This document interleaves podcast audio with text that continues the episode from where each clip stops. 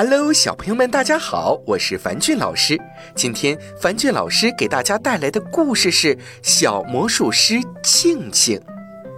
庆庆跟着妈妈去看魔术表演，魔术师请庆庆上台一起表演魔术。魔术开始了，魔术师让庆庆走进一个正方体里，魔术师的魔棒一挥。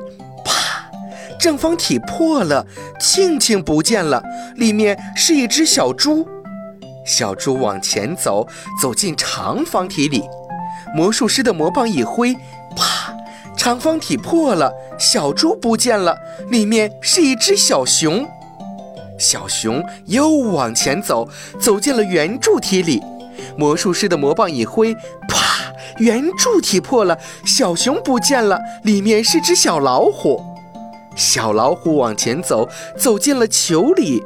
妈妈在台下哭起来：“我的庆庆在哪里呀？”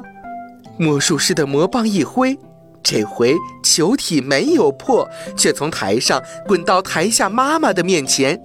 啪！球体破了，庆庆出来了。他说：“真好玩。”妈妈抱着庆庆笑了。嗯，我担心啊，你变成小老虎回不来了呢。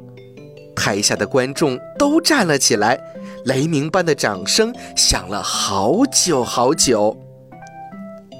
小朋友们，你们知道正方体、长方体、圆柱体、球体等等这些常见的立体形状吗？嗯，可以结合一下家里或者是户外相同形体的物品，指给爸爸妈妈看吧，让爸爸妈妈认识这些形体，好对我们伸出大拇指哦。好了，今天的故事就到这儿了，早点休息吧，晚安。